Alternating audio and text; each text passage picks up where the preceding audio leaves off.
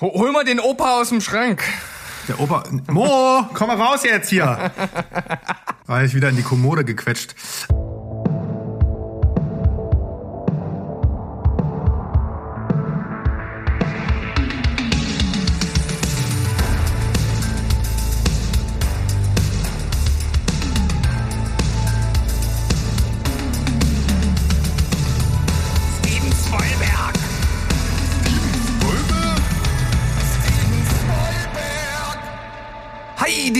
Liebe Welt da draußen. Wir sind's wieder, Steven Spoilberg, euer liebster Film- und Serien-Podcast aus Deutschland und Umgebung. Nein, nur in Deutschland. Und heute mit mir am Start, also neben mir Steven, der Sandro. Hallöchen, lieber Sandro. Hallo Steven, ich bin so aufgeregt. Ich bin so aufgeregt. Kannst du dir vorstellen, warum ich aufgeregt bin? Oh mein Gott. Nein, also ich, also ke- keine Ahnung, du hast uns ja nicht die Steven, letzten jetzt sag's doch äh, endlich, Monate- warum ich aufgeregt bin. Sag's doch einfach. Sechs Monate damit zum Verzweifeln gebracht. Dune kommt nicht mehr lange und der, der, der Sand rieselt aus deinen Ohren, Nasen und auch anderen Löchern. Ja. Imposant, ja, ich weiß. ähm, ja, was soll ich sagen? Nächste Woche ist es soweit. Also, Ja. ähm, ich habe extra für diesen Film Urlaub genommen. Das muss man sich mal überlegen, damit ich das Buch noch mal zu Ende Wahnsinn. lesen kann, die Miniserie noch mal gucken kann, ähm, inklusive äh, Dune Messiah und Children of Dune und äh, natürlich den David Lynch-Film in einigen Fans-Cuts. Das wird Mo freuen, auch gucken kann nochmal und dann ähm, sehe ich nächste Woche wahrscheinlich dreimal. Also einmal zur Premiere, äh, Pressevorführung, dann ähm, Mo Mittwoch kommt er, ähm, dann halt ist normale Vorpremiere und dann Freitag nochmal im Double Feature mit den ersten. Also, hört euch das an, liebe Jungs und Mädels. Das ist Hingabe, das ist Liebe für einen Film, ja. Und wir sind heute äh, diesbezüglich ja praktisch wie Yin und Yang, ne? Also du stehst praktisch auf dieser Seite voller Liebe und ich, ich sage ja oft Dinge, um dich, äh, zumindest versuche ich es, um dich, um dich zu triggern, um dich ein bisschen zu ärgern, um so ein bisschen zu sticheln und zu stacheln. Äh, funktioniert ja bei dir selten, weil du, du bist ja ein abgebrühter Typ, ne? Aber hier ist es tatsächlich so, dass ich jetzt nicht sage, der interessiert mich überhaupt gar nicht, um dich zu ärgern, der interessiert mich einfach überhaupt gar nicht. Ich weiß nicht, woran es liegt, das lässt mich komplett kalt.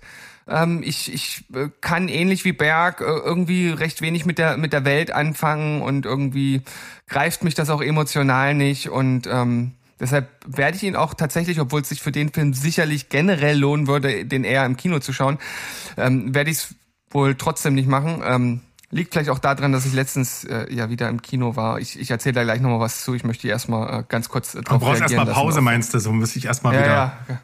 Ans Sofa gewöhnen. Ach so, nee, nee oh, ich, ich habe wieder gemerkt, dass ich dass ich's einfach hasse, ins Kino zu gehen. Ich hasse Ach das, so, mit anderen so, Menschen dort zu sitzen, die, also, ich, ich war Die im Passagekino. Ich war, ich, ja, die, genau. Ich meine, ich, ich war jetzt nicht in einem großen äh, ähm, Kino, wo, wo halt äh, alle hinlaufen, sondern das war das kleine Passagekino. Wir haben All of Us Strangers geschaut und äh, trotzdem hast du dann halt Leute drin sitzen, die irgendwie ihren halben Kühlschrank mitbringen und anfangen halt äh, ihre Sachen auszupacken und halt wirklich in ruhigen, intimen Szenen mit ihren Tüten knattern.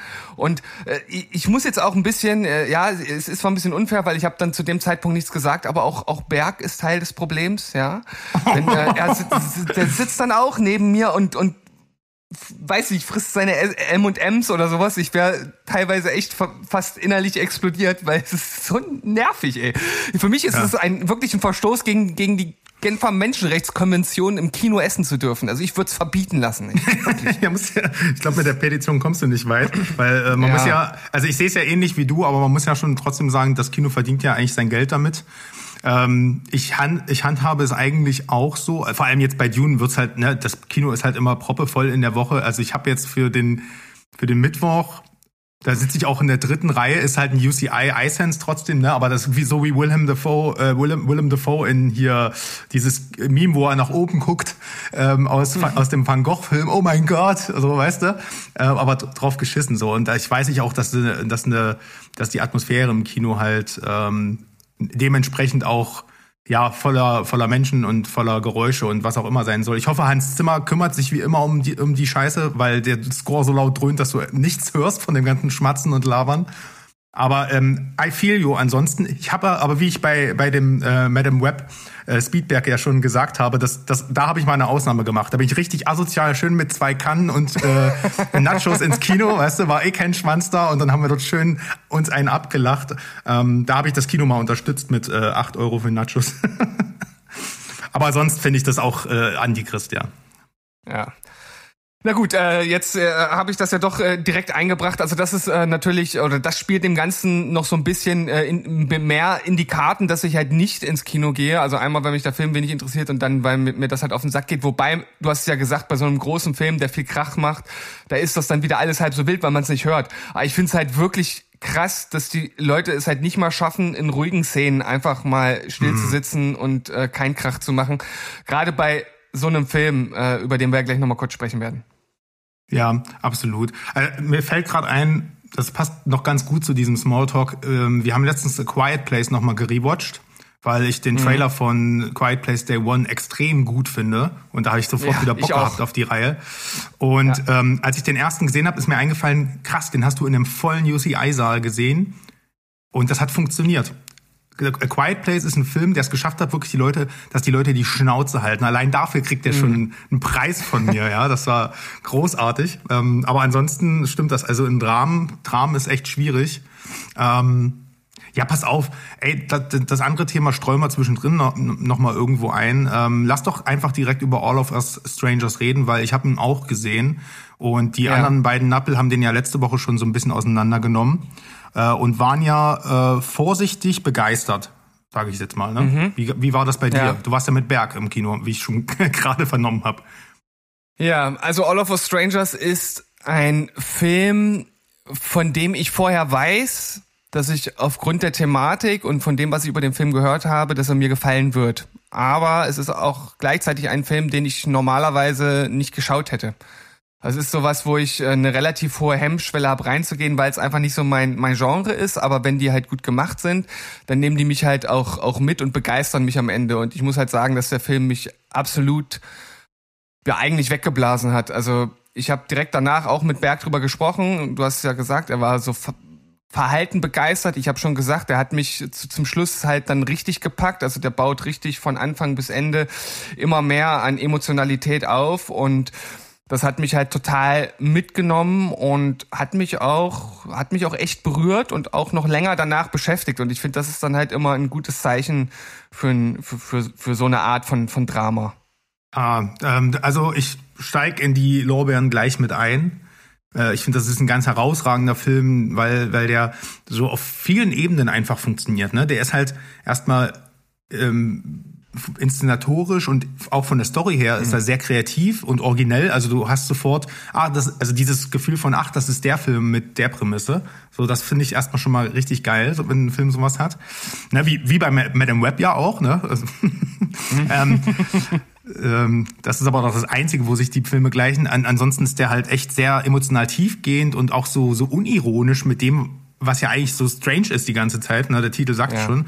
Ähm, und wie der halt Einsamkeit, also diesen, diesen, diesen Thema, also wir haben schon ganz oft Einsamkeit und, und Depression in Filmen gesehen, aber wie der das halt so unironisch aufgreift, obwohl der Plot ja trotzdem so Fantasy ist, sag ich jetzt mal. Ne, du hast so traumhafte mhm. Bilder und trotzdem irgendwie dann so einen gruseligen Score teilweise, aber dann hast du auch irgendwie so trashige 80er Jahre Schmalzballaden, die aber überhaupt nicht kitschig wirken. Also You're Always mhm. on My Mind war noch nie, also es ist ein Song, der mich einfach nur unglaublich nervt. Und der Film hat es mhm. geschafft, dass, dass, dass ich den extrem traurig fand in der Szene. Und irgendwie ist das so, der wirkte auch so unwirklich und gleichzeitig realistisch. Also weiß gar nicht, wie der es geschafft hat. Also so, weißt du, in der Gefühlsdarstellung, wie ein Mensch porträtiert wird, sehr, sehr realistisch und trotzdem hatte das alles so einen, so einen übernatürlichen Touch die ganze Zeit. Und dadurch konnte man so hatte, also ich hatte zum Beispiel nicht das Gefühl, was Mo hatte, dass ich die, mich die ganze Zeit gefragt habe, warum wohnt er da allein in dem Hochhaus? Und also diese ganzen Fragen habe ich mir gar nicht gestellt, weil er gleich so eine Metapher eigentlich aufgemacht hat für mich, der Film.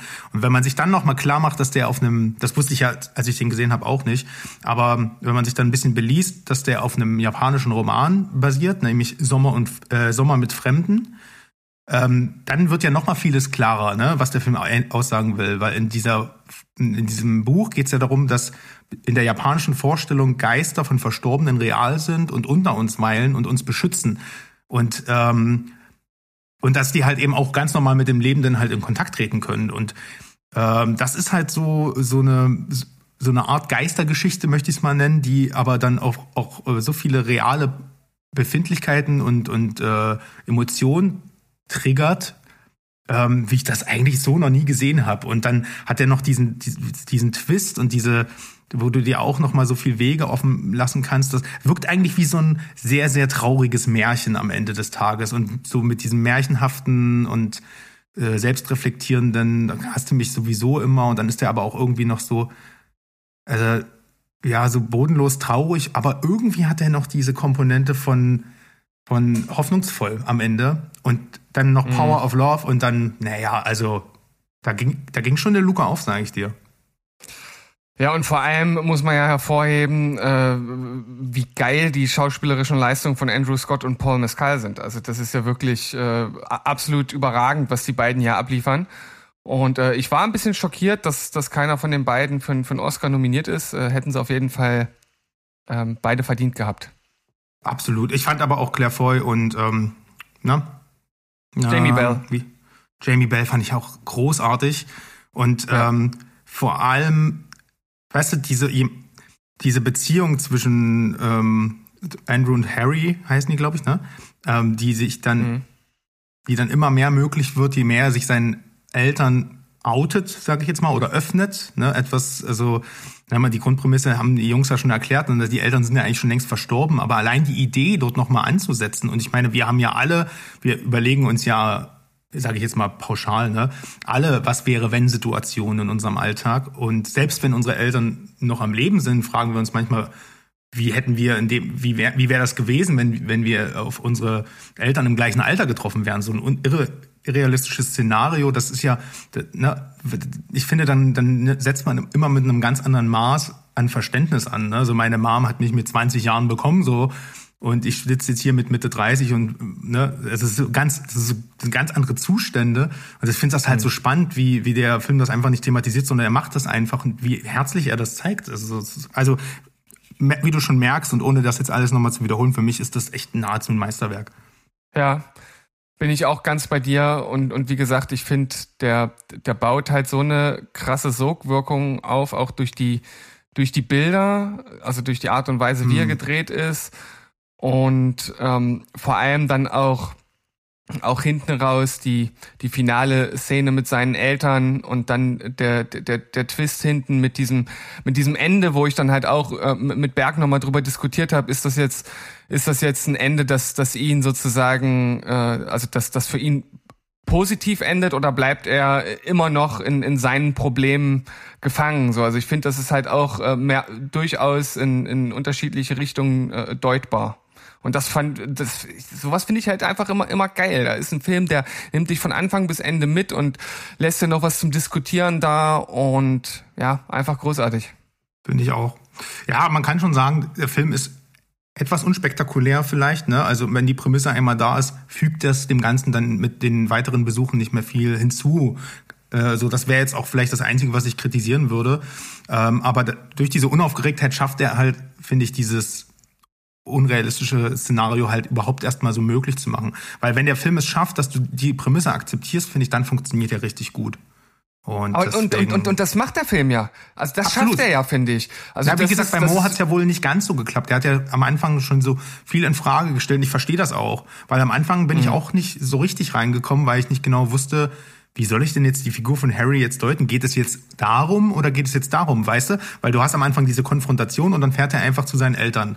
Und mhm. dann siehst du halt, dass er halt Schriftsteller ist. Und eh du diese Puzzleteile alle, in, die werden ja nicht miteinander kombiniert, sondern er ist halt der zusammenhängende Faden und äh, kommentiert das ja für sich selber gar nicht, ne? Und, und, und dann merkst du irgendwann, alles klar, das ist sozusagen das, was der Film mir erzählen will. Das hat bei mir aber erst so richtig Klick gemacht bei ne, äh, hier der Pet Shop Boys Szene zu Weihnachten, wo dann auch das Foto natürlich, wo es dir dann mit dem Foto dann nochmal auf die Nase gedrückt wird. Da mhm. habe ich dann irgendwie so gemerkt, alles klar, die Tangente geht in, in die oder in diese Richtung schließt sich ähm, ähm, eine Geschichte und hier geht eine andere auf, so weißt du. Und dann hat sich, äh, dann hat sich, dann habe ich mich auch richtig fallen lassen können, weil dann hatte ich das Gehirn aus und habe den Film irgendwie nur noch mit dem Herzen geguckt und dann hat es echt mhm. gut funktioniert.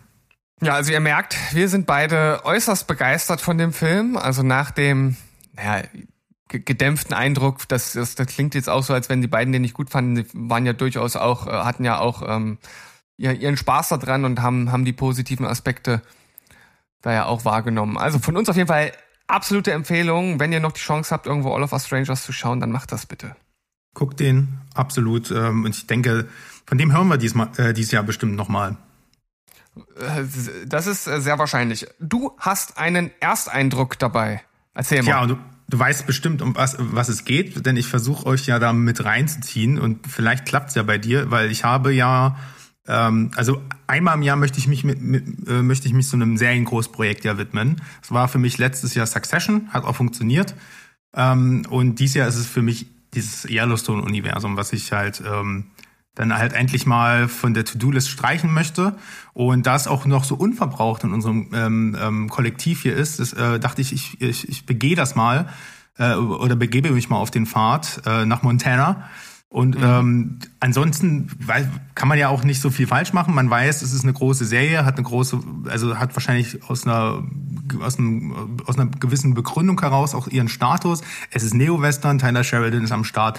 Bisher habe ich alles davon, davon fressen können, was er mir hingeworfen hat. Kann jetzt also nicht so groß schief gehen. Und ja, kann es eigentlich kurz machen. Ich habe die erste Staffel durch und mhm. ähm, ich bin begeistert. Ich bin, ich weiß nicht, ob ich noch ein bisschen zurückhaltend begeistert bin, weil eigentlich gibt's, es, hat es das erfüllt, was ich erwartet habe, aber da, es hat halt zu 100 Prozent das erfüllt, was ich erwartet habe und nicht mehr.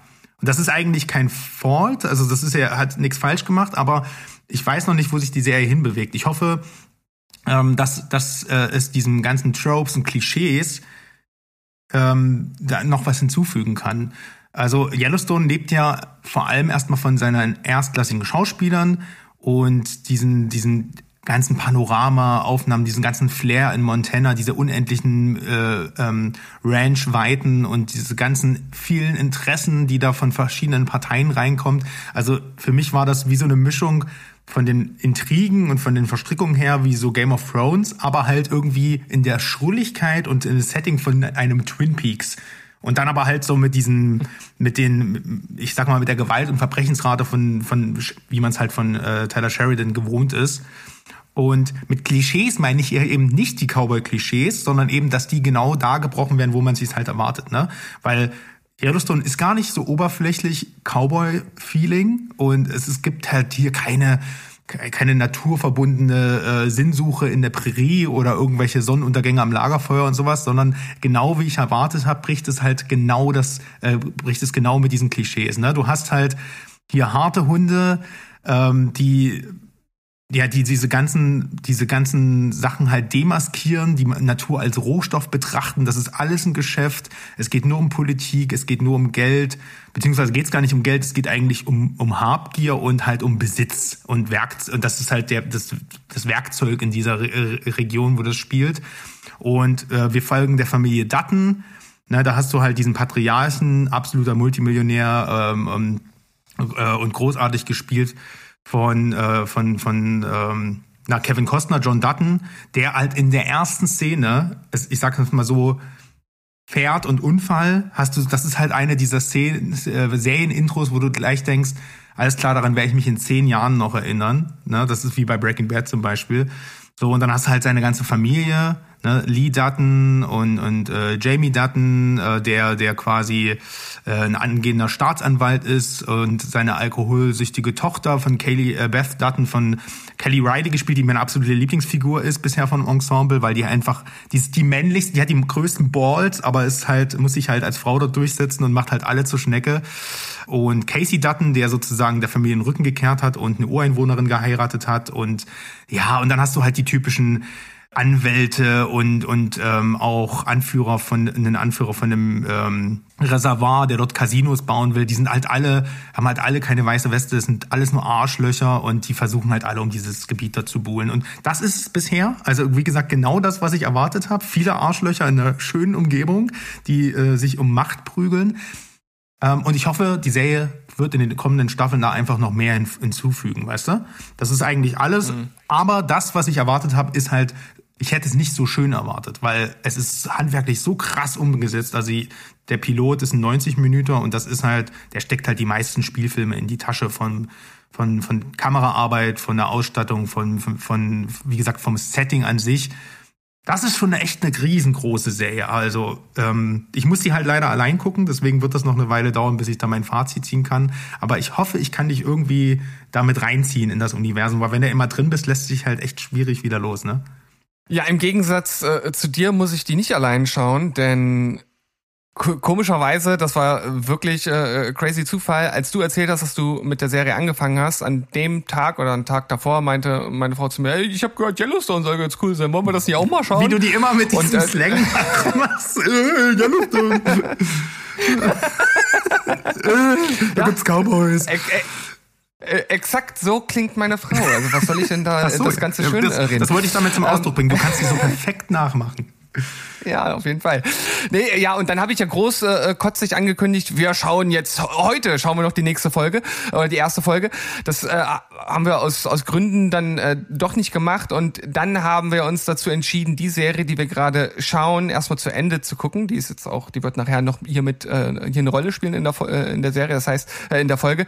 Das heißt, ähm, wir, äh, das, das Feld ist jetzt geräumt für Yellowstone. Und ich glaube, das ist auch sinnvoll, weil ich habe äh, mit der Begründung das auch zu meiner Frau gesagt, wir sollten nicht jetzt mit Yellowstone anfangen, weil dann gucken wir wahrscheinlich die andere Serie nicht weiter. Und deshalb ähm, ja. ja, sozusagen hier meine kleine Entschuldigung, dass wir doch noch nicht angefangen haben, aber da wir jetzt mit der anderen Serie durch sind, ist das jetzt das nächste Projekt, was gestartet wird. Nee, gar keine Entschuldigung. Ich hoffe, ich konnte dich noch ein bisschen anfixen damit. Und ähm, ich werde die auch verstreut übers Jahr gucken, weil ich kann nicht sechs Staffeln gucken und dann die Ableger sind ja auch ne, hochkarätig besetzt hier mit äh, 1923 mit Harrison Ford mhm. und Helen Mirren. Das ist ja die Vorgeschichte dann noch.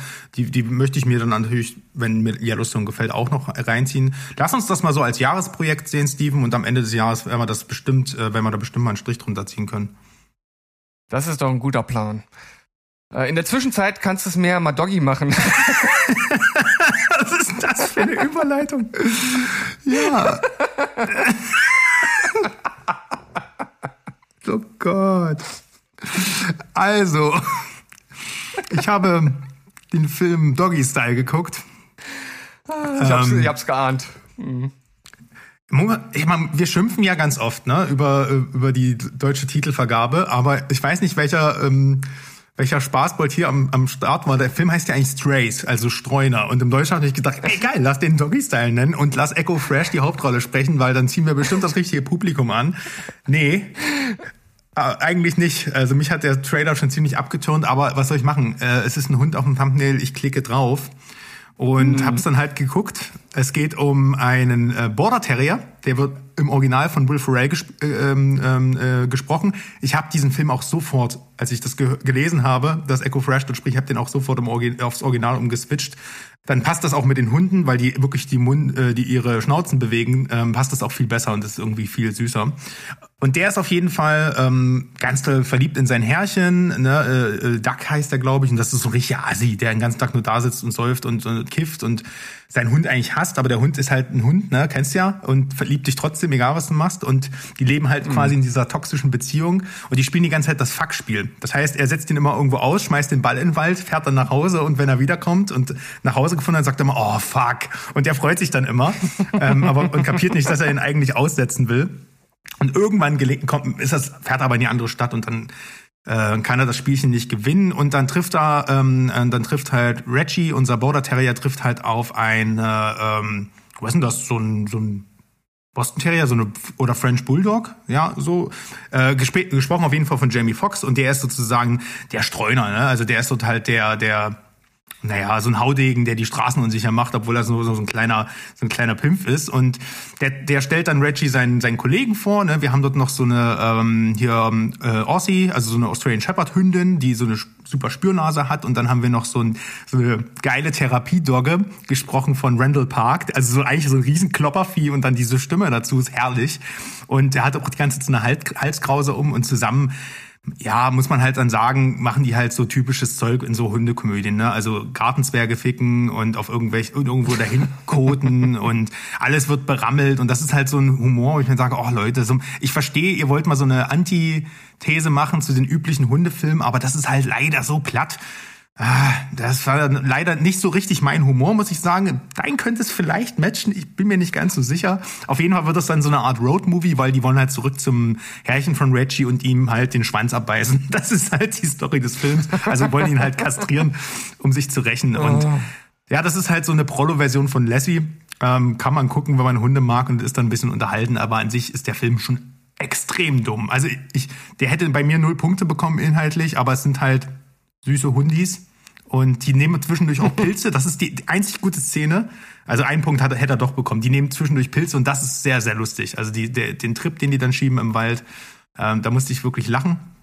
Aber ansonsten ist der Film eigentlich für die Tonne. Sehr, was sehr schade ist, weil er produziert ist von äh, den Lego-Movie-Machern äh, Lord und Miller. Also, aber die haben wahrscheinlich nur ihren Namen hergegeben, weil inhaltlich ist er nicht, nicht ansatzweise so lustig. Aber wenn der mal irgendwo im Krabbeltisch rumliegt, kannst du da mal reingucken. Vielleicht lachst du zwei, dreimal. Boah, also ich habe echt auch nur sehr, sehr Schlechtes drüber gehört, dass es halt so Niveau und humortechnisch schon unterste Schublade irgendwie sein soll. Und ja, ich meine, also ich, ich finde, wenn wenn irgendwie mal äh, gute Witze in einer in einer, in einer R-rated-Komödie drin sind, ähm, dann dann geht das schon, aber so einen ganzen Film nur nur Pipi Kaka äh, ähm, Ficky Witze ist dann irgendwie auch Du brauchst dich jetzt hier nicht verstellen, Steven, ja? Ich glaube, du bist es gibt eine Szene, wo die versuchen die Dogge anzumachen, dann, weil die im Käfig sind und dass der einen Ständer bekommt, damit der Ständer dann den Schlüssel von der Wand holt. Und das geht wirklich fünf Minuten. Und ja, ja, kriegt einen Ständer, los, los, los. Und dann, dann die Aussie-Hündin turnt ihn dann die ganze Zeit so an von der Seite. Ich denke, oh, Alter, ey, haben das 13-Jährige geschrieben, dieses Drehbuch. Aber da sehe ich dich lachen. Also sehe ich auf dem Boden liegen, muss ich sagen. Ach komm, Mensch. Ein bisschen, ein bisschen Niveau habe ich auch noch. Ein bisschen Würde. Wollen wir nicht das mal hier, aber ein bisschen ist noch da. Wollen wir das mal hier nicht weiter thematisieren? Na gut, okay, das war, das war ähm, Doggy Style mit Steven. Machen wir weiter mit den 50s hier. Ja, ich habe einen Film sozusagen nachgeholt, der schon von, wenn ich das richtig in unseren Unterlagen gedeutet habe, nur von einer Person bis jetzt besprochen wurde. Du hattest irgendwann gesagt, dass du ihn dir auch irgendwann mal anschauen wirst, äh, in der Hauptrolle. Piu, piu, piu, piu, piu, piu, piu, piu. Äh, Don't Worry, Darling, habe ich, hab ich nachgeholt. Und der ist ja. Ach, hast du mittlerweile gesehen? Okay, aber ich glaube, hm. hast du den auch irgendwann mal besprochen? Weil in in unserer hm. Masterlist ist das nicht vermerkt. Nee, den ähm, gab es nichts ja, also, hinzuzufügen, glaube ich. Erzähl mal. Äh, der ist ja nicht ganz so gut weggekommen, also weder bei der Kritik noch äh, bei Berg. Da, da fand ihn irgendwie, glaube ich, okay. Ähm, hinten raus halt irgendwie unrund. Das war so, war so sein grobes äh, Fazit. Äh, ich muss sagen, ich fand den tatsächlich sehr gut. Also kurzweilig, nichts, was für immer in meinem Kopf bleiben wird, aber ich mag halt die Art und Weise, vor allem ähm, der ersten zwei Drittel, wie das halt ähm, diese Welt aufbaut und, und die Stimmung und die Art und Weise, wie es gedreht ist. Es geht ja um, um eine Hausfrau in den 50ern, die, die alles für ihren Mann macht. Sie ist nicht die einzige Hausfrau dort in dieser Vorortsiedlung, wie man sie, ich sag mal so aus klischeehaften äh, Mittelklassen-Sitcoms der USA aus, aus dieser Zeit halt irgendwie kennt. Und die Männer arbeiten für eine mysteriöse Firma an was ganz, ganz Wichtigen und das dürfen die ihren Frauen nicht erzählen. Und die besagte Florence Pugh, die merkt irgendwie, dass da was Komisches vor sich geht und versucht dahinter zu steigen, was denn, äh, ja, was denn ihr Mann und, und die anderen Männer da so machen. Und das ist, ich sag mal, mysteriös, düster. Sie hat auch teilweise Visionen und versucht irgendwie hinter das Ganze zu kommen. Und ich finde, wie das äh, gemacht ist, hat mir das halt sehr viel Spaß gemacht. Vor allem, weil sie es halt auch ganz gut spielt. Ich finde Harry Styles auch als ihren Mann völlig in Ordnung. Ähm, ich, ich mag die, die Inszenierung und die musikalische Untermalung. Und ich glaube, woran sich die meisten halt aufhängen, ist halt, dass dieser Twist hinten raus, so dieser ganzen mysteriösen Stimmung dort durchaus äh, einiges äh, äh ja wegnimmt. Ja, ähm, ich persönlich fand den eigentlich ganz ganz neckig den Twist, also es hat mir gefallen, ohne dass er mich jetzt irgendwie komplett umgehauen hat. Ähm, ja, also ich ich ich sag mal so auch gedämpfte Begeisterung, so sagen wir mal so. Mhm. Naja, es spricht ja für sich. Ich habe den Film vergessen, beziehungsweise gesehen, hatte nichts zu Bergs oder äh, Mo hatte, glaube ich, auch drüber gesprochen, also zu deren Meinung hinzuzufügen. ähm, und habe auch vieles wieder vergessen. Ähm, ich, was natürlich aber in Erinnerung bleibt, ist halt die Kontroverse um den Film und ich glaube, dass der, dass das dem Film wirklich geschadet hat. Ne? Ob jetzt Harry Styles da irgendwie Chris Pine angespuckt hat und sowas interessiert mm. keine Sau. Aber es hat, mm. finde ich, auch die ähm, die die schlechte Presse ähm, halt auch beeinflusst, finde ich. Dieses ganze Hin und Her mit Olivia Wilde und sowas. Und Florence Pugh hatte sich ja dann auch distanziert, glaube ich, und kam dann zu einigen Premieren nicht oder sowas. Vielleicht hat man das der ganzen Sache auch nur angedichtet das weiß ich schon gar nicht mehr. So in, durcheinander war es. Und ich habe nur Don't Worry Darling gelesen oder gehört, habe schon abgewungen, habe gesagt, geht mir weg damit. Und ja, so schlecht war der Film nicht. Der hatte halt neben dieser ähm, Boulevardpressen-Scheiße hatte der noch das Problem, dass der einen so vielversprechenden Trailer hatte. Der war wirklich so geil. Und ich, mhm. der konnte die Erwartung, glaube ich, gar nicht so richtig erfüllen, weil die Leute sind ja schon von dem neuen Inception oder sowas ausgegangen. Und das ist halt dann nun mal doch eine andere Hausnummer, weil Olivia Wilde, äh, finde ich, hat damit bewiesen, dass sie so eine Sachen inszenieren kann.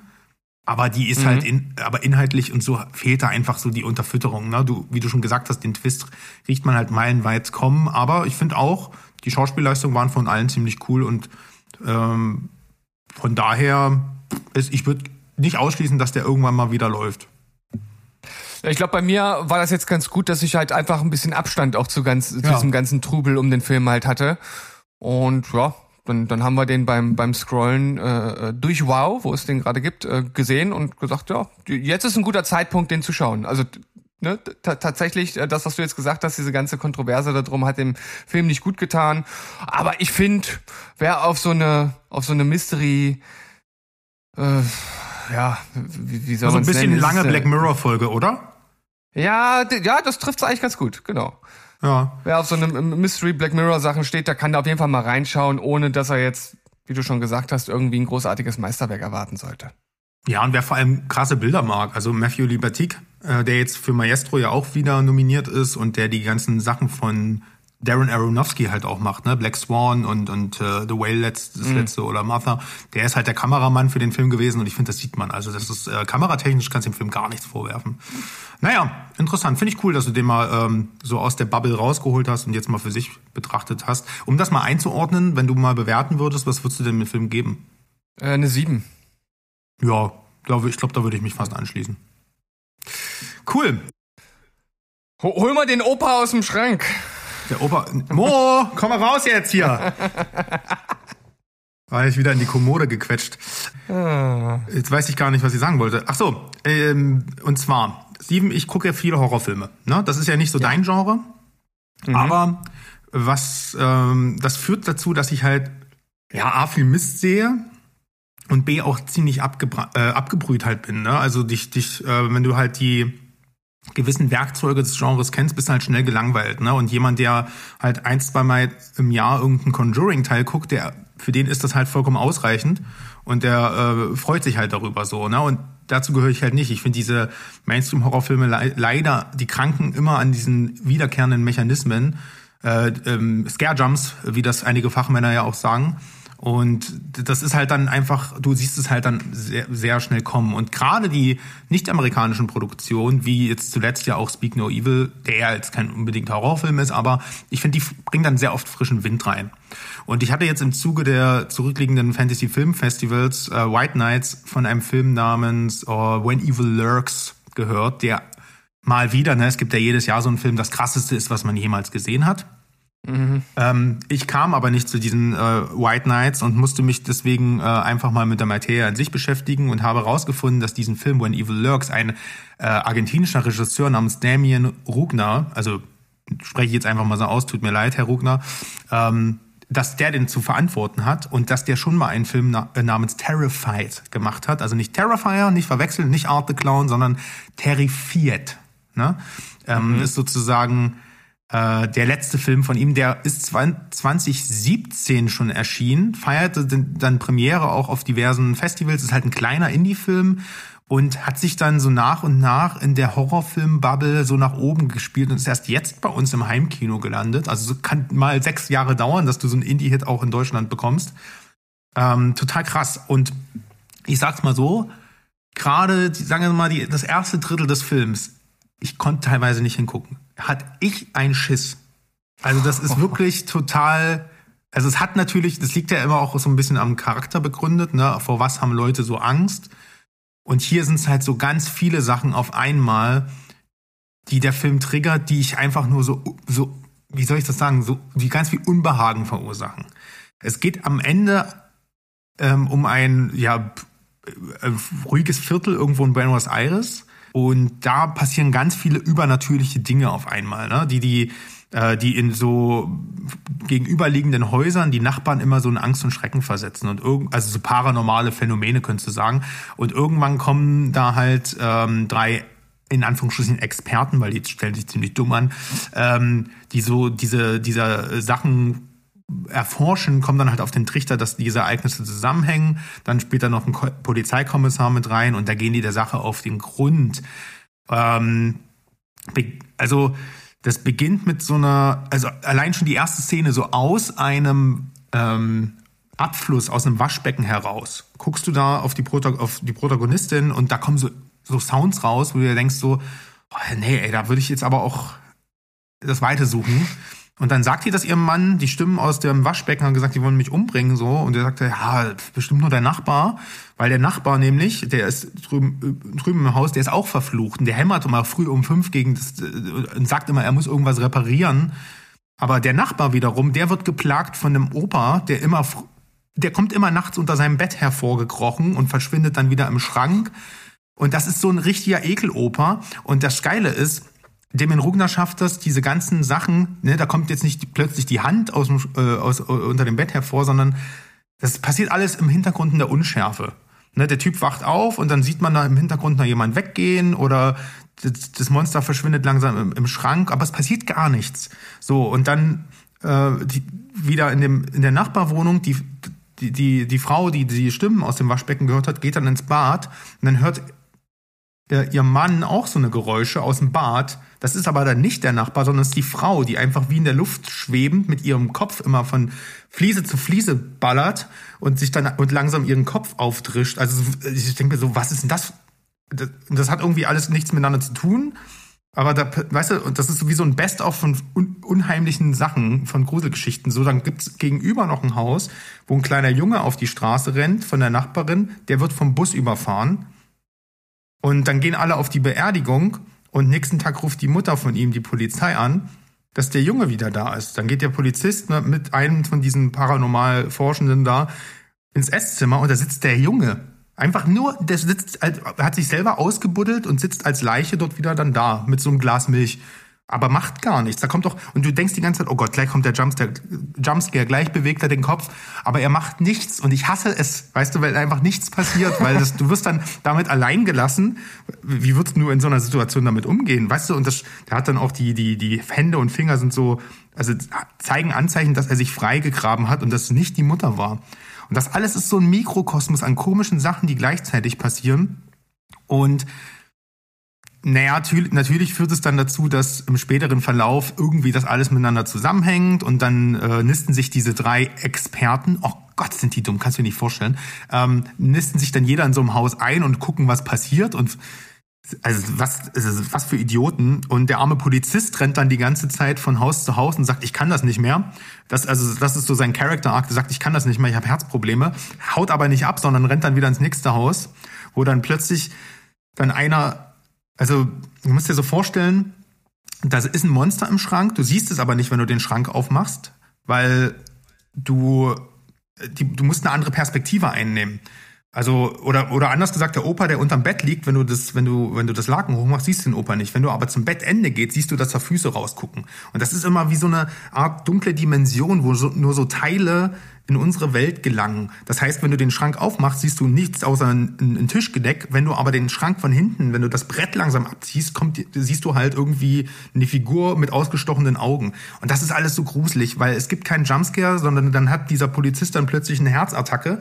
Und du siehst, er kann sich nicht bewegen. Und dann läuft einfach mal so zwei Minuten lang langsam so ein alter Mann auf ihn zu und krabbelt so über ihn drüber. Und ich finde ja nichts schlimmer als krabbelnde Menschen. Ja, und das ist der Film. Der wird am Ende total, leider versucht er das dann alles irgendwie wieder auf die Spitze zu treiben und dafür fehlt dem in Rugner auch einfach die, A, das Geld, dann auch ähm, die Finesse im Drehbuch und die Schauspieler sind halt wirklich alle recht schlecht. Aber alleine so wie der Film gemacht ist, ist es wirklich einer der grusigsten Filme, die ich seit langem gesehen habe. Und ähm, gerade das erste Drittel, wie gesagt, ich konnte teilweise echt nicht hingucken. Hinten wird er leider ein bisschen konventionell, aber ey, gib dem Typen ein bisschen, ähm, ein bisschen Geld, gib dem ein besseres Drehbuch und äh, dann lass den machen. Aber ich glaube, der hat's echt drauf, Urängste in uns allen zu triggern. Also dieser Film hat's echt äh, geschafft, dass ich dass ich nachts echt sehr argwöhnisch meinen Schrank angeguckt habe, dass da keiner rauskommt. so ein nackiger Mo oder sowas. Das wäre ja, oh nee, also das, das kenne ich ja schon, Mo. Ne? brauchst jetzt, es bleibt lieber unter uns. Nee, aber ganz im Ernst, also es war wirklich, äh, ich hatte lange nicht mehr so eine Erfahrung. Von daher, wenn ihr diesen Kick sucht, guckt euch Terrified an. Ähm, ich glaube, den gibt's gerade irgendwo für einen Euro oder vielleicht sogar im When, Abo when Evil Lurks, meinst du? Nee, Terrified. Ich rede ja die ganze Zeit von Terrified und When Evil Lurks ist jetzt der neue Film, der dieses Jahr rauskommt. Ach aber so, okay, das habe ich jetzt gar nicht geblickt. Ich, ich habe die ganze Zeit äh, gedacht, dass du äh, über When Evil Lurks sprichst. Nee, also nochmal die Kurzfassung war, When Evil Lurks ist jetzt wohl der krasseste Horrorfilm seit Jahren. Und den konnte ich aber nicht sehen, weil den, der lief nur auf dem Fantasy Filmfest, deswegen habe ich mir ah, Terrified, okay, den letzten Film von Damien Rugner angeschaut. Und wenn When Evil Lurks nur ansatzweise an Terrified rankommt, dann habe ich jetzt schon echt Schiss. oh je, also, äh, lasst euch das gesagt sein, wenn, wenn Sandro als gestandener Horrorfan sowas über einen Film sagt, dann könnt ihr euch auf äh, was gefasst machen, aber also, go for it, wenn ihr Bock drauf habt. ich nicht. Was war der letzte Horrorfilm, den du gesehen hast? Oh, uh, was war denn der letzte? Das ist eine gute Frage. Das äh, wird sicherlich irgendwas. Äh, ähm, äh, wie, wie, hieß der auf, auf, auf Disney Plus mit diesem Airbnb? Ähm, Barbarian. Oh ja, der war geil. Barbarian, ja. Aber das war auch glaub, so eine Art Horrorfilm, den du, den du durchaus gucken kannst, ne? Ja, dem konnte ich auch, auch ein bisschen was abgewinnen. Also ist jetzt nicht so, ja, ist ähnlich, ähnlich wie bei All of Us Strangers. Äh, äh, äh völlig andere Genre, aber ich habe vorher recht wenig Lust, den zu gucken. Aber wenn ich weiß, dass andere darüber Gutes erzählen und auch gerade bei Horrorfilmen, wenn dann immer gesagt wird, der macht das ganz anders als andere oder das hat man so noch nicht gesehen, dann äh, bin ich irgendwie schon interessiert, was es dann damit auf sich hat. Also das, was du jetzt erzählt hast, das triggert mich nicht so, weil das geht dann eher so, so in die Richtung, dass sich der kleine Steven vielleicht äh, Pippi in die Hose macht, ähm, aber Ja, das ist halt Horrorfilme und, und Komödien pitchen ist eh mal so eine Sache. Ich finde das auch immer sehr interessant. Ne? Du kannst, also zum Beispiel Barbarian fand ich null gruselig, aber wenn du jetzt zum Beispiel Klaustrophobie hast oder Angst in dunklen Räumen, ist der Film das, das, das der pure Hass für dich, mhm. weil die rennen ja die ganze Zeit durch den Tunnel da unter Tage ja. auch noch. Und ich glaube, da gibt's halt Leute, die können das einfach nicht. Es gibt ja Leute, die können nicht mal Fahrstuhl fahren, so, ne? Und deswegen ist das halt, was mich jetzt getriggert hat hier mit dem, mit dem Monster unterm Bett, ist halt für manche auch Genschnarch. Deswegen ist es halt einfach so super subjektiv. Ähm, und das, das finde ich tatsächlich immer dann sehr, sehr spannend an, an diesen Genre-Sachen. Ja, dann, ich, oh, oh Gott. Also, also, ähm, liebe Leute, wir haben hier, wir haben hier ein, ein verklausel, äh, verklausuliertes äh, Notion-Skript und ähm, da steht jetzt drin, ich müsste jetzt eine Überleitung finden auf betrachte deinen Anus und erkenne dich selbst. Aber ich will gar, ich will gar nicht, dass es ein Film ist, sondern ich möchte das als Lebensweisheit einfach annehmen.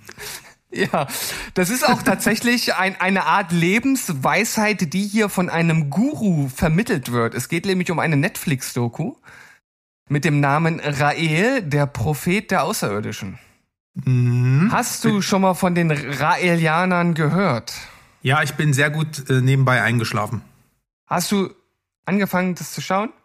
Nee, meine Sofabegleitung hat's geschaut. Die guckt sich immer irgendwas an, wo Leute sterben oder irgendwelche Dokumentationen, wo Leute sterben oder irgendwas mit Crime oder Sekten. Und ich schlafe dann immer ganz friedlich nebenbei ein. Deswegen habe ich so ein bisschen was davon mitbekommen. Ja, also tatsächlich so eine so eine Sektendokus finde ich schon irgendwie immer ganz ganz ansprechend und interessant, weil ich es wirklich spannend finde, dass es Leute gibt, die dann halt solchen Gurus folgen und ich mich halt immer frage, wie, wie kann das sein? Also was hat dieser Mensch an sich, dass es Leute gibt, die ihm folgen und das ist halt hier auch der Fall. Ich erkenne an dem Typ wirklich nichts, was den irgendwie attraktiv macht oder auch, auch das, was er erzählt, ist natürlich völliger Quark und das finde ich halt einfach aus psychologischer Sicht total spannend, warum es dort Leute gibt, die sich das so rein vernarren und auch über 50 Jahre nachdem er mit seiner äh, ich nenne es jetzt, und das ist es auch, mit seiner Sekte äh, angefangen hat, ihm immer noch folgen und aus der Hand fressen. Das ist für mich absolut unerklärlich. Also, Rael ist ein Franzose, der in den 70ern dadurch bekannt geworden ist, dass er durchs Fernsehen getingelt ist und gesagt hat, er wurde von Aliens entführt. Das sind die sogenannten Elohim. Und die Elohim haben ihm erzählt, dass sie uns, die Menschen, erschaffen haben. Und seine Aufgabe ist es jetzt, die Menschen darüber zu informieren, ne? also sozusagen den, die, die, die, die Message zu überbringen und eine, eine Art äh, ähm, Weltraum, nein, nicht Weltraum, also eine, ein, ein, ein Landeplatz zu bauen. Ja, also eine Ankommensstation, hm. eine, eine, ein Basecamp, wenn man so möchte. Ja. Raumhafen, ja gut, genau. Und in der ersten Folge geht es erstmal darum, so, so so ganz grob das, so, so einen Überblick darüber zu geben. Ähm, in der zweiten Folge sieht man dann, wie er in einer ähm, französischen Talkshow damals krassen Anschuldigungen ausgesetzt wurde. Da geht's äh, vor allem auch um sexuelle Praktiken, die dann in diesem Kult ähm, dort äh, gemacht worden und Äußerungen, die er dann halt auch in Bezug auf, auf Kinder und wie Erwachsene mit denen umgehen sollten und so gemacht hat. Also das, das war halt schon ziemlich krass. Ähm, hat ihn aber ähm, jetzt auch nicht super krass geschadet. Es war zwar so, dass er dann Frankreich verlassen hat, weil es da dann tatsächlich nicht weiterging, hat sich dann aber eine Followerschaft in Kanada aufgebaut und dort wurde er auch einfach mit offenen Armen erfangen, äh, empfangen für, für, für seinen Quark. Und äh, da geht's dann auch noch darum, dass dass seine ganze Sekte auch im Gegensatz zu vielen anderen religiösen Sekten sehr auf Wissenschaft beruht oder zumindest sagt er das. Also da geht es dann halt auch darum, dass die das Klonen etablieren wollen. Er hat dann da eine Wissenschaftlerin, die ähm, kommt eigentlich aus dem Chemiebereich und noch irgendein Molekularbiologen oder so und die haben dann irgendwann um die 2000er herum verkündet, dass das erste geklonte Baby erschaffen wurde. Um, Habe ich damals auch nicht mitgekriegt, weil es ja eigentlich ein Riesending. Also es ist ja eine Nachricht, die ja eigentlich um die ganze Welt gehen muss. Um, und es gab wirklich damals dies, die, die, diese Pressekonferenz, wo die saß und das erzählt hat und die mussten dann auch ähm, sich in Amerika vom, vom äh, Supreme Court äh, oder wie auch immer äh, äh da da wo die immer vorgeladen werden, wo auch hier äh, Zuckerberg zu, zu, Facebook vorsprechen musste und so, da wurden die auch vorgeladen und mussten dann halt auch darüber erzählen und so. Also es war ein krasses Ding und es gab halt nie Bilder von dem von dem Baby und man wusste nie so genau, ob es das halt wirklich gibt oder nicht. Ich meine, ist klar, dass es das nicht gab. Also ist jetzt kein großer Spoiler, dass das halt alles eine Lüge war. Und dann musste er irgendwann wieder fliehen und jetzt lebt er in in Japan und da geht's dann in der letzten Folge nochmal darum. Ähm, ich glaube gab diese Journalisten, die haben dann in, in Kanada das Ganze infiltriert und dort nochmal irgendwie genauer drauf geschaut, was er da halt so macht. Ja, und man kriegt da einen sehr guten Rundumblick, dass dieser Typ einen absoluten Knall hat, aber halt in sich schon Guru-mäßig ein sehr ruhiger Typ ist, schon auch eine gewisse Rhetorik hat. Äh, woher diese sexuelle Anziehungskraft kommt, die er auf Frauen ausgestrahlt hat, ist für mich ein absolutes Rätsel. Also kann ich echt nicht nachvollziehen, weil da hat anscheinend reihenweise äh, Frauen weggeballert. Ähm, ähm, und eine Sache, und das ist auch hier, betrachte deinen Anus und erkenne dich selbst. Die Leute, die dort äh, an, an sein, in, äh, in, an diesen Zufluchtsort kamen, den er Eden genannt hat, passenderweise, die mussten dort mit einem Spiegel äh, den eigenen Anus betrachten und dadurch zu sich selbst finden. Das ist tatsächlich genauso, wie, wie okay. dieser äh, Satz es besagt. Das war äh, der, der ganze Hintergrund dazu.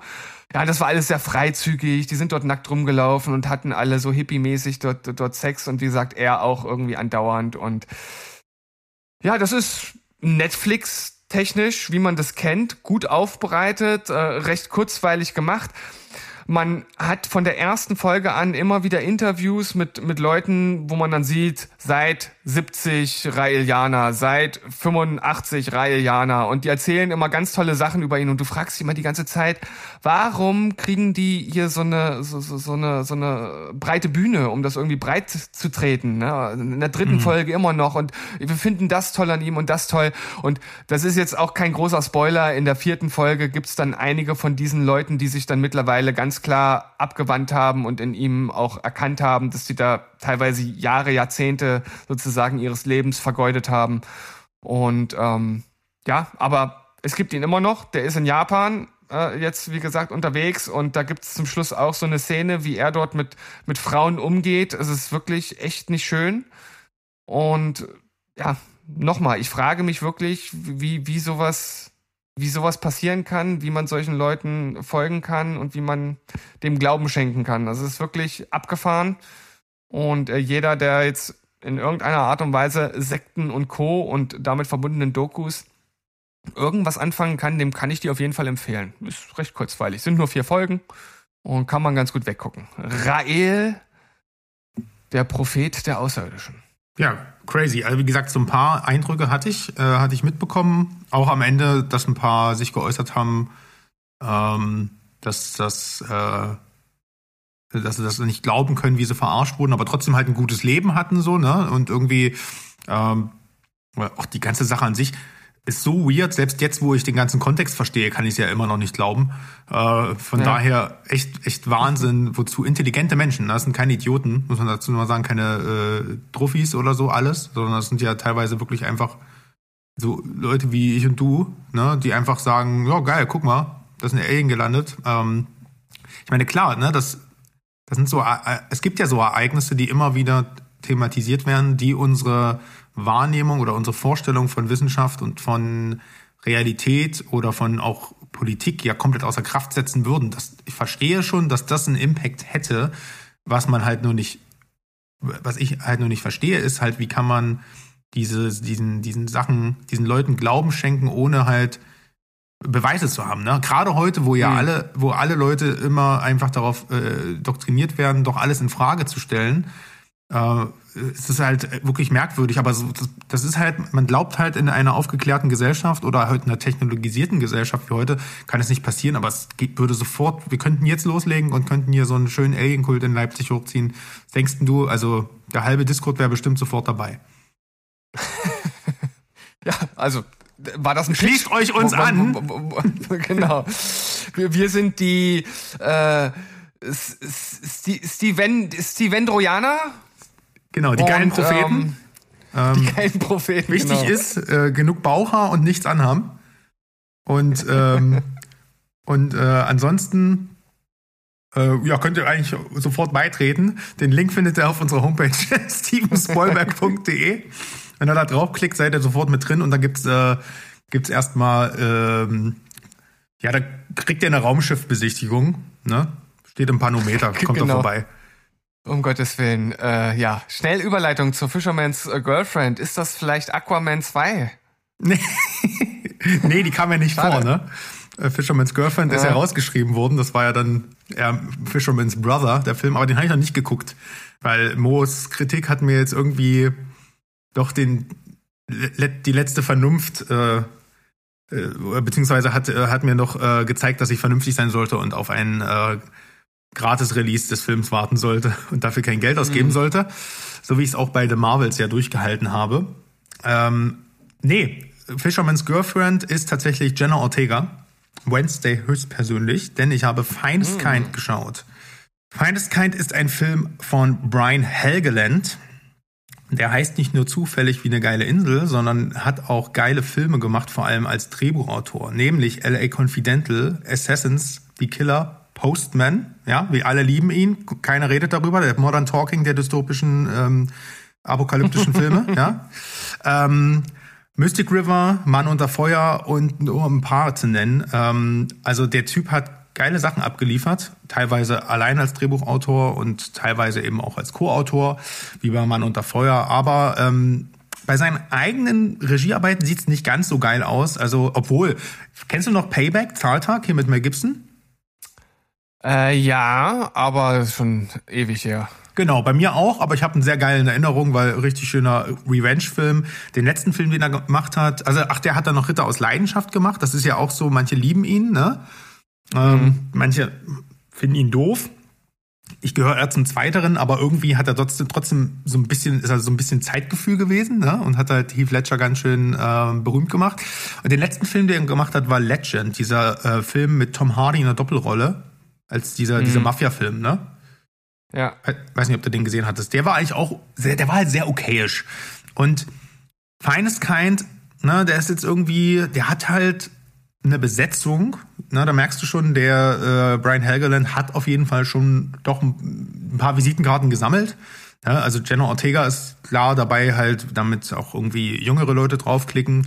Äh, aber Tommy Lee Jones beispielsweise äh, ist dabei, Ben Foster, äh, ein, ich glaube, der unterschätzteste Schauspieler aller Zeiten, weil der, der rasiert immer, wenn der in irgendeinem Film ist. Das ist ein absolutes äh, Go für mich, wenn, wenn der irgendwo auf dem Plakat steht. Ähm, und äh, ja, die drei eigentlich, das sind halt so die Namen, die man eigentlich kennt. Und äh, dann ist noch hier der, der, der Waldelb aus ähm, Rings of Power mit dabei. Den erkennst du sofort an seinen krassen Augen, aber das ist jetzt kein, kein äh, krasser Name. Ich habe auch den Schauspieler nicht im Kopf. Aber ja, irgendwie bei der Besetzung und bei der bei dem Namen könnte man doch eigentlich denken, ja, hm, wird ein solider Thriller werden. Äh, ist so mit der merkwürdigste Film, den ich lange gesehen habe und auch so wirklich die absolute Fünf-Punkte-Nummer, weil der ist irgendwie mhm. nichts, nichts Halbes, nichts Ganzes. Der hat Sachen, die sind gut, die sind sogar richtig packend da sind halt Sachen, die drin, also du weißt, das Problem von Feindeskein ist, er meines Erachtens weiß Feindeskein überhaupt nicht, was möchte er für ein Film sein. Ich habe mich das wirklich fast im Finale habe ich mich das auch noch gefragt. Also um das mal kurz zu erklären, wir haben wir folgen hier einem Jurastudenten von Toby Wallace gespielt, der ist so ein bisschen unser Protagonist. Und der möchte aber vor bevor er sich so in diese naja, in sein neues Leben stürzt, will er sich erstmal eine Auszeit nehmen und mit seinem älteren Halbbruder, der von Ben Foster gespielt wird, der halt so ein harter Fischerman ist, ähm, ein paar, ich sag jetzt mal, echte Männerabenteuer erleben, ne, auf hoher See, weil ich kann mir schon vorstellen, das ist wirklich ein Knochenjob. Und ähm, als die beiden dann ähm, ja, mit der Crew raus äh, oder rausfahren, nicht segeln, ist kein Segelboot, ist ein äh, Fischerboot richtig und äh, da kommt es direkt zu einem Unfall und die entgehen alle nur knapp einer Katastrophe. So, ähm, und daraufhin entbringt dann so ein Familiendrama, dann mischt sich dann der ähm, Vater von, von Ben Foster wieder ein, der von Tommy Lee Jones gespielt wird und sagt, hier, ich habe hier noch einen alten Fischkutter, die Finest Kind, ähm, und hab hier ein paar Gewässer, wo, äh, na, ich habe euch eine Route aufgeschrieben, wenn ihr da fischen geht, kommt ihr als reiche Männer wieder. Ich bin aber zu alt dafür ähm, und versucht sich auch da irgendwie da seinem Sohn anzunähern. Und ja, dann äh, ziehen die raus, begeben sich in ein Abenteuer und du denkst die ganze Zeit, jetzt passiert irgendwas krasses. Also, ne, also irgendwie so ein Sturm zieht auf oder irgendwas anderes krasses passiert. Und ähm, es kommt aber, es kommt gar nicht zu einem Unglück.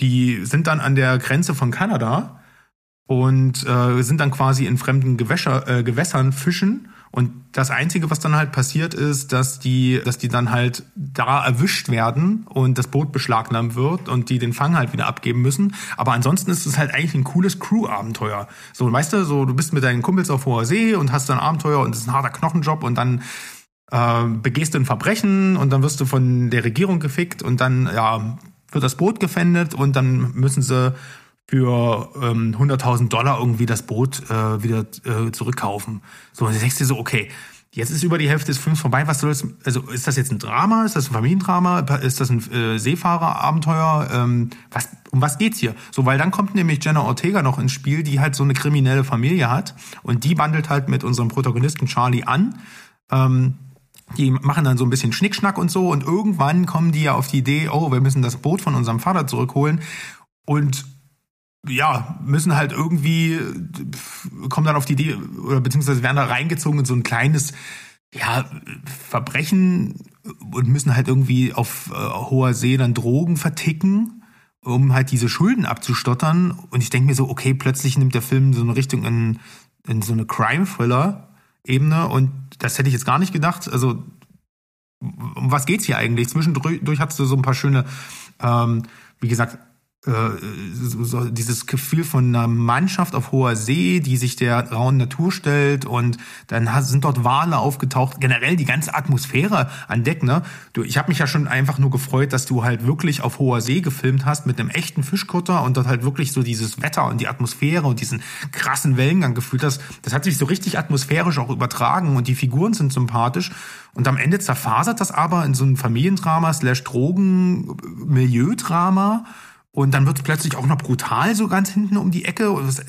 Alles wird aber so oberflächlich abgearbeitet, so dass du das. Ich weiß nicht, ob der Film dann clever sein will oder unvorhersehbar, weil das ist er, aber auf nicht eine gute Art und Weise. Also er switcht irgendwie die, Genres und dadurch kommt auch nie so richtig Spannung auf, weil du dich die ganze Zeit fragst, was ist eigentlich jetzt die Story? Ist ja, ist, ich kann es dir immer noch nicht sagen.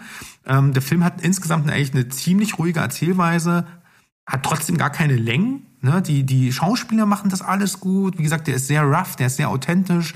Es gibt kein schlechtes CGI von einem Boot. Das ist alles gut handwerklich gemacht, aber die Geschichte ist nichts. Also die will irgendwie zu viel. Dann denke ich mir, dann mach doch einfach nur ein schönes Familiendrama. Aber die müssen, die müssen dann halt noch mit so einer Drogen-Razzia um die Ecke kommen. Und da gibt's natürlich noch einen Maulwurf und oh nee, Leute, das war mir zu viel und irgendwie auch zu wenig gleichzeitig. Und dadurch hatte ich bei den 126 Minuten, die der Film eigentlich geht, was vollkommen überschaubar ist, hatte ich irgendwie das Gefühl, der ist mir viel zu lang, nimmt das letzte Drittel raus und macht dann einfach ähm, die Familienstory und gut. Auf der anderen Seite, für das, was der Film am Ende ist, ist er viel zu kurz, weil er diese Spannungsgranate, die er am Ende sein will, dann eben, weil er da nicht all in geht und nicht erfüllt. Das wird dann einfach ganz schnell unter den Teppich gekehrt. Und am Ende, bei der letzten Szene, bei der Conclusio des Films frage ich mich, was, was hat, habt ihr mir jetzt eigentlich mit der Geschichte überhaupt erzählen wollen? Also ich bin da ziemlich enttäuscht zurückgeblieben, aber auf der anderen Seite hat der Film halt auch so viele gute Aspekte, die ihn halt weit über den Durchschnitt hinausholen, also die Schauspieler und das Setting, dass ich halt auch nicht sagen kann, guckt den euch nicht an. Aber erwartet hier bloß keinen guten Film. Das ist halt wirklich richtig schade, wenn du siehst, so, du hast die Zutaten für so einen geilen Kuchen und dann machst du so ein Klo draus, weißt du? Und dann kaufst du doch so mhm. die Benjamin Blümchen-Torte. Das, äh, das hey, ist es. Die war äh, immer gut. Die war immer gut, ja, ja. Aber als Veganer kommst du da leider nicht weit. Warum? Hier unsere Petition ja, für vegane Benjamin Blümchen-Torte. Sollten wir ja, einreichen, bitte. ne? Nee, also feines Kind äh, ist kein gutes Kind. Lass das mal. Oder lasst es nicht. Ach, je nachdem. Wenn ihr, wenn ihr für, die, für das Thema ein Fable habt, glaube ich, dann ist es was für euch. Wenn euch so Fischer-Sachen und Drogenkrams und Familiendrama, wenn ich das überhaupt nicht abholt, dann glaube ich, könnt ihr das lassen.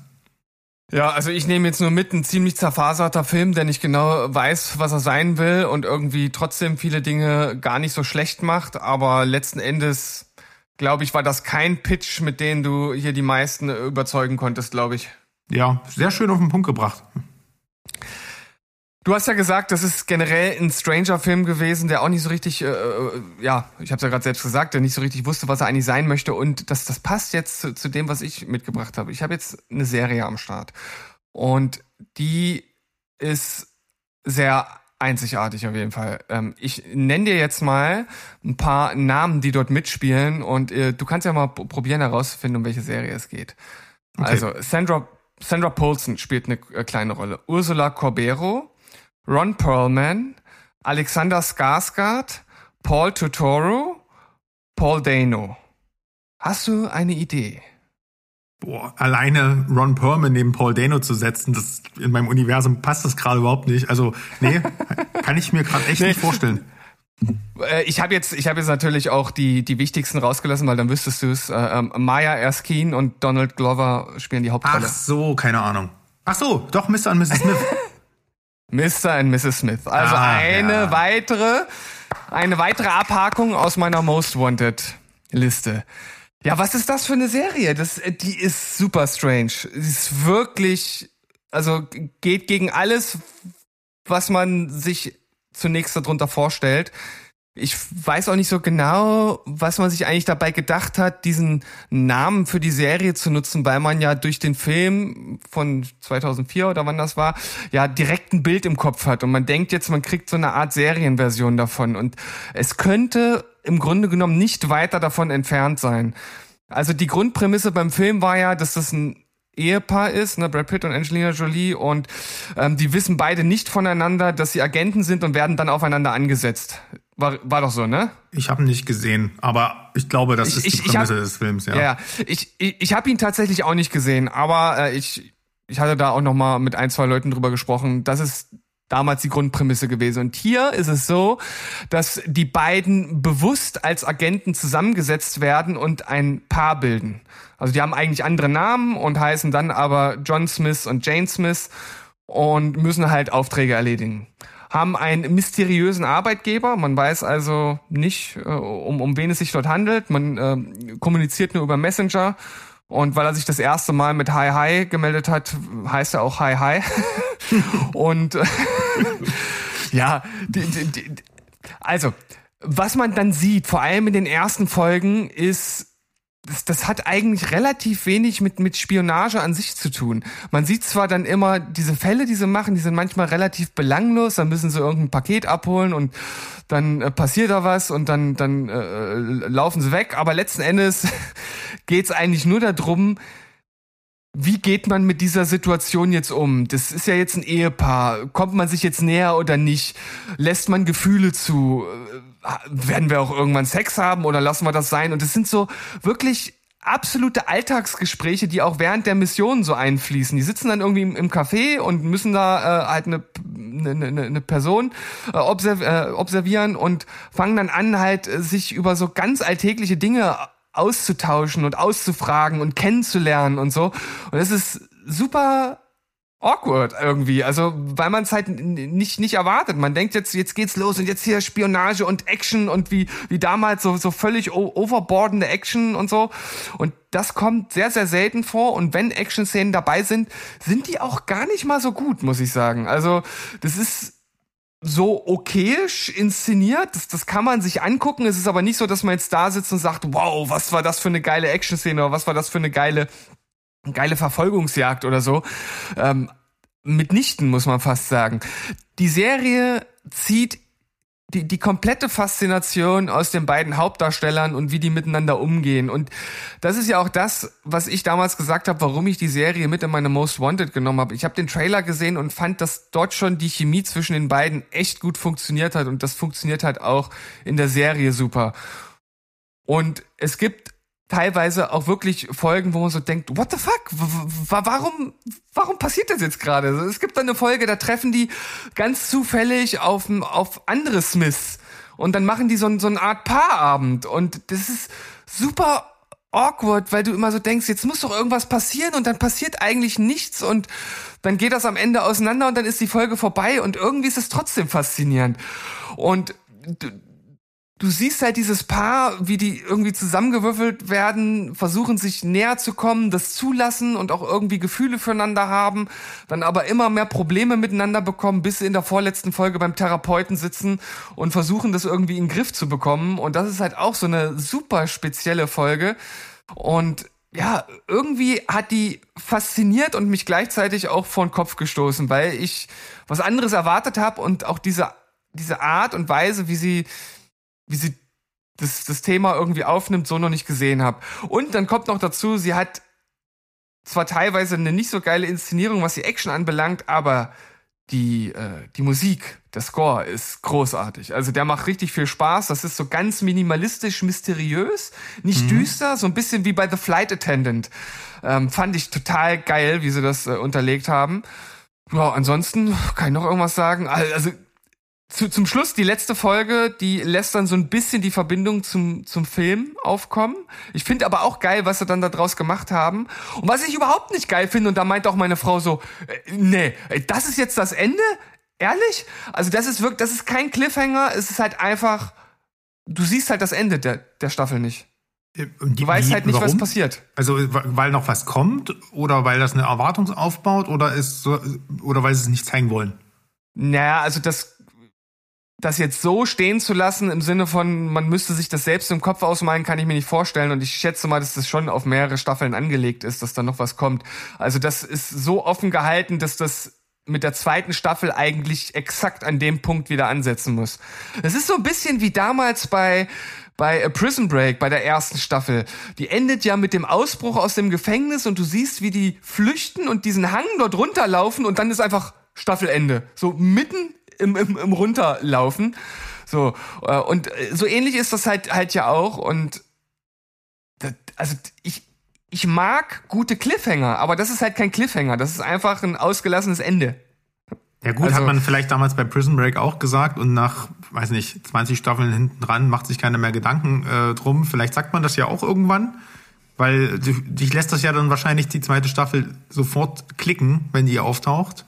Dann hat's ja seinen Zweck erfüllt, so, ne? Aber mich turnt das jetzt natürlich immens ab.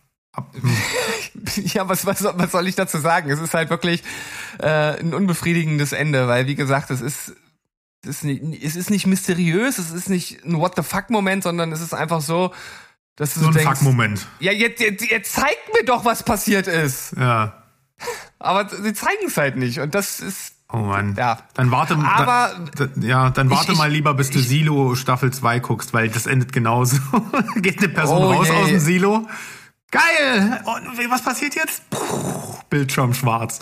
Fickt euch doch Ja. einfach. Ja, ja, man muss, man, es ist eine Hassliebe, ne? Auf der einen Seite können wir es dann halt einfach nicht erwarten, weiter zu gucken und da, deswegen machen die die ganze Scheiße ja auch. Auf der anderen Seite fragt man sich halt auch, also man zögert dann halt auch die Serien zu gucken. Ne? Also ich würde jetzt zum Beispiel unter der Voraussetzung, ich habe schon Bock auf die Serie, aber wahrscheinlich nicht schauen. Und wenn es aber zu wenig Zuschauer hat, kommt keine zweite Staffel. Also ah, ein Teufelskreis. Also ich, ich muss der Serie auf jeden Fall eine Empfehlung aussprechen. Man muss ihr tatsächlich ein bisschen Zeit geben. Ich habe nach der zweiten Folge wirklich mit dem Gedanken gespielt, nicht weiter zu gucken, weil es mir so vor den Kopf gestoßen hat und auch meine Frau meinte, oh, so richtig geil ist es nicht. Und dann haben wir die dritte Folge geguckt und dann meinte ich zu ihr, jetzt kriegt's mich langsam, weil sich, wie gesagt, diese Beziehung zwischen den beiden intensiviert und du die Charaktere anfängst zu verstehen und das macht dann schon Spaß. Also ich, ich gebe auf jeden Fall eine Empfehlung, auch trotz des, des, des Endes, das mir dieses Mal wirklich nicht gefallen hat. Aber nur gut, es ist so, wie es ist. Du und deine Enden. Naja, aber cool. Ja, ähm, klingt auf jeden Fall abgefahren. Ähm, dann hoffen wir, drücken wir die Daumen, dass Staffel 2 kommt. Äh, pass auf, Steven, ich habe jetzt noch was ganz Schönes, um den Sack hier zuzumachen. Und Ja. zwar, Musik ist ja unser äh, Lieblingsthema. Und deswegen dachte ich, Ja. bringe ich das jetzt einfach hier noch mit, obwohl, äh, ja, keine Ahnung, obwohl, obwohl äh, das jetzt vielleicht hier nicht unbedingt noch mit reinpasst, aber man kann es ja zumindest mal kurz erwähnen, vielleicht haben es ja einige nicht mitbekommen. Pass auf, was haben folgende ähm, Stars gemeinsam, beziehungsweise Sänger? Ähm, Lionel Richie, Michael Jackson, Stevie Wonder, Paul Simon und Kenny Rogers, Tina Turner, Billy Joel, ähm, ähm, Diana Ross, äh, Bruce Springsteen, Kenny Loggins, ähm, Bob Dylan, Ray Charles, Quincy Jones, Cindy Lauper und so weiter. Ich könnte jetzt noch viele, viele aufzählen. Was haben die alle gemeinsam? Ha haben die alle in dem, in dem Charity-Song mitgesungen, oder? Genau. We, we, we, wie heißt? We Save the World? Nee, We End the World? Nee, wie heißt das? We End the World. We End the World wird dann die, unsere Hymne unserer Generation, genau. Das wird, nee, von unserer Sekte, We End the World. Genau, okay. schließt euch uns an, kommt auf den Discord und wir nehmen zusammen We End the World auf. Ähm, Finde ich geil. We end the world, we hate all children. Ja, sehr gut, sehr gut. Gefällt mir.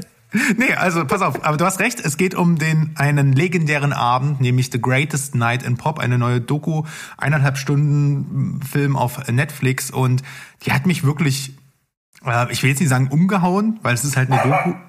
Oh, Doggy-Style. Oh, Hm, richtig.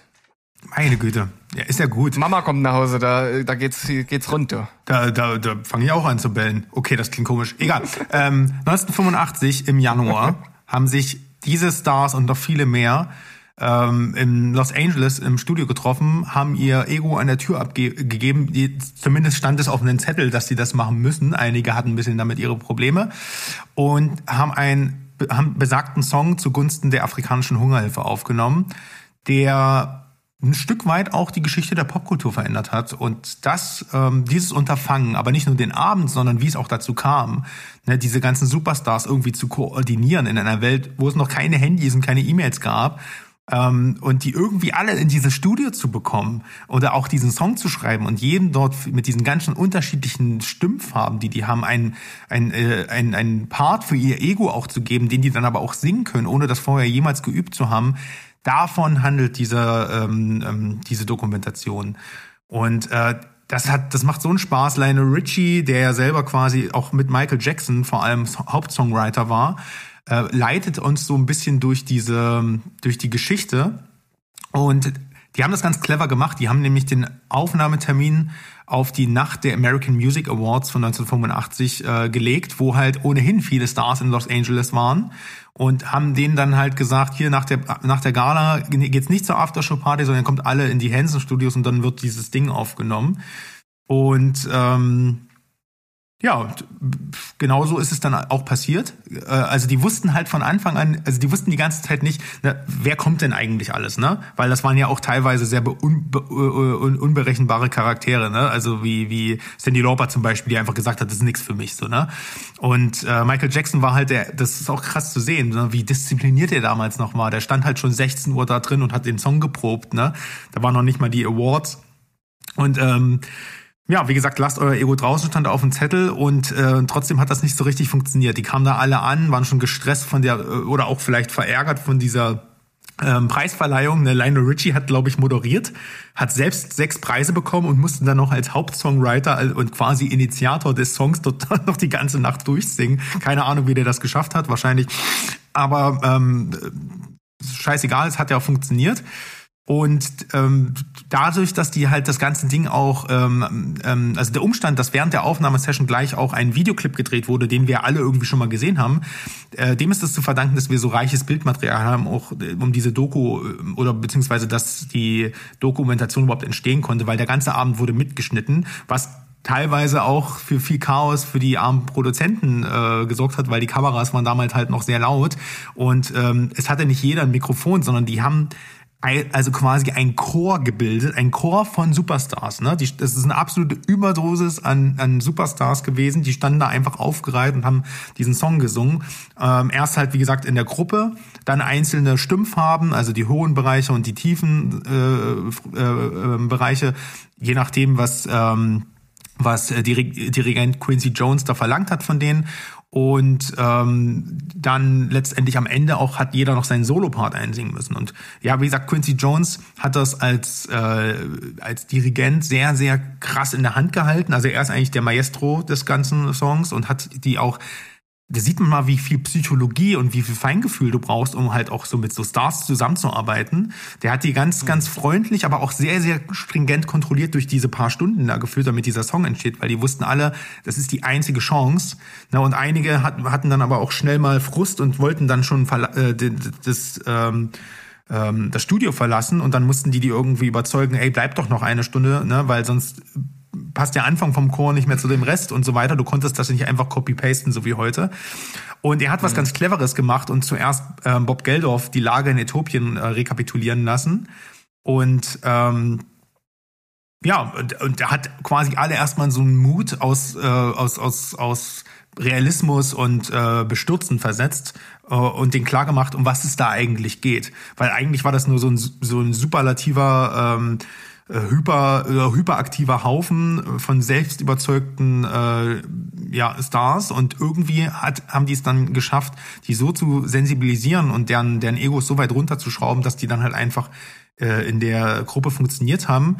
Äh, Stevie Wonder, der damals schon gar nicht mehr so der große Star war, ähm, hat aber durch seine Expertise so als blinder Mentor auch irgendwie alle so an die Hand genommen und dann war so die, die diese Seele und hat dann die, dieser ganzen Gemeinschaft und hat dann zum Beispiel auch mit Bob Dylan, der es einfach nicht geschafft hat, mitzuhalten mit diesen krassen Stimmen, ne, der dann irgendwie, man sieht so richtig, wie verzweifelt der war und dann halt auch gehen wollte, der hat ihn dann an die Hand genommen und hat ihn da halt bei seiner Solonummer halt äh, mit dem Piano begleitet, damit er sich irgendwie da, ne, das ist ja auch nochmal das gleiche, äh, das, das Ding, ja, jeder kommt ja aus einem ganz anderen musikalischen Background.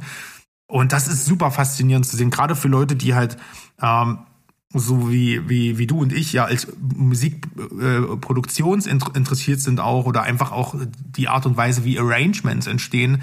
Also für die ist das äh, einfach so ein, äh, das, das lutscht sich so schnell weg. Also so eine, so eine interessante Dokumentation, auch wie gesagt, äh, allein dieser Entstehungsprozess, ne?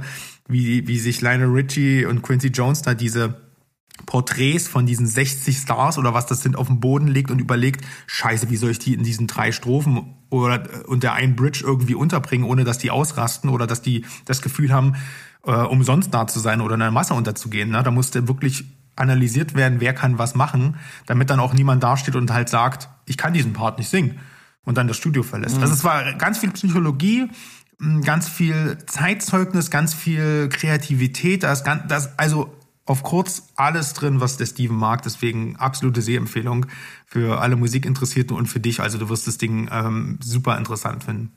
Ja, geil. Also das klingt auf jeden Fall super. Habe ich jetzt total Bock drauf. Hast du mir super gepitcht. Hat denn jeder, oh, ich weiß nicht, ob ich die Frage jetzt stelle oder selbst herausfinde, hat denn jeder von den, ich frage einfach, hat denn jeder von den Stars dann auch tatsächlich einen eigenen Part gehabt oder sind manche nur im Chor äh, zu hören gewesen? Ähm, es hat nicht jeder ein Solo, aber ähm, manche haben zum Beispiel auch ähm, singt zum Beispiel auch zwei- oder dreistimmig in den Strophen zusammen. Also jeder ist auf jeden Fall, so wie ich das selber rausgehört habe, ohne jetzt wirklich auch jeden Artist zu kennen, muss ich dazu sagen. Äh, es mhm. hat jeder ein, eine, eine Passage im Song gehabt, wo er ähm, wo er die Charakteristik herausgeformt hat. Du hast ja in diesem Song, der geht ja am Ende auch ultra lang noch. Und der wird der mhm. Chorus wird immer weiter wiederholt und dann tut jeder dann nochmal ne, mit diesen, äh, mit diesen, mit diesen Zwischenparts dann sozusagen dann immer nochmal N nachsetzen und dann baut sich der Song hinten raus immer weiter auf. Also ja, also jeder kriegt irgendwie, um deine Frage kurz zu beantworten, ein Part zum Schein. Ja, also das ist auf jeden Fall ein sehr überraschender Abschluss der Folge. Habe ich jetzt natürlich in keinster Weise mit gerechnet, dass jetzt hier sowas nochmal um die Ecke kommt, aber ähm, auf jeden Fall cool. Habe ich Bock zu, werde ich sicherlich mal irgendwo mit einschieben und du hast ja gesagt, geht nur knapp über eine Stunde, ne? Ja, keine, nicht ganz eineinhalb Stunden, dann ist das Ding durch, ja. Achso, okay. Also, sag mir noch mal äh, den Namen. Ich habe das am Anfang nicht so richtig mitbekommen. The Greatest Night in Pop heißt der, glaube ich. Was ja nicht mal irgendwie untertrieben ist bei den Leuten, die da aufgelaufen ja. sind. ja, also wenn wir dann We End the World aufnehmen, aufnehmen dann müssen wir das vielleicht noch mal in Frage stellen. Ja, das, das Spoilberg-Quartett äh, plus, plus äh, Choräle, Discord-Choräle am Start ist. Aber ähm, es wird auf jeden Fall, sagen wir es mal so, es wird ein bisschen brachialer, denke ich, unserer Song, weil unsere Welt ist, äh, hat sich nicht zum Besseren gewandelt. Deswegen müssen wir da, glaube ich, noch einen draufsetzen. Ja, das Problem ist natürlich, dass wir jetzt praktisch Erwartungsdruck schon aufgebaut haben. Wir kriegen jetzt äh, im Discord so viel Nachrichten, dass wir diesen Song aufnehmen müssen. Da werden wir jetzt nicht mit drum herum kommen. ich find's aber auch so geil. We, we end the world. Ich höre schon wirklich so das, das Writing und dann kommt der Breakdown. Ja, apropos Breakdown, äh, wir könnten die, die Folge an dieser Stelle beenden, denn wir sind durch. Äh, wir, wir haben ja äh, auf jeden Fall interessante Zusammenstellung gehabt. Ja, auf also jeden über, Fall. Über Yellowstone, über Yellowstone, Doggy-Style, Rael, der Außerirdische äh, und Mr. und Mrs. Smith und Musiklegenden ist ja alles dabei gewesen. Also All of Us Strangers haben wir auch nochmal aufgegriffen. Also, ja, ja, ja. Bitte dich. Ja, also von Tränen ja. über Horror zu äh, Fäkalhumor und am Ende gibt's noch, äh, gab's noch äh, zwei Dokus on top. Also beschwert euch jetzt nicht, ja. Also wenn ihr in dieser Sekte seid, dann wisst ihr auch warum. So sieht's aus. Und in diesem Sinne verabschieden wir uns mit Tschüss, ciao und goodbye. Bleibt spoilerfrei. Tschüssikowski. Nächste Woche Dune. Nächste Woche Dune. Nächste Woche kommt er.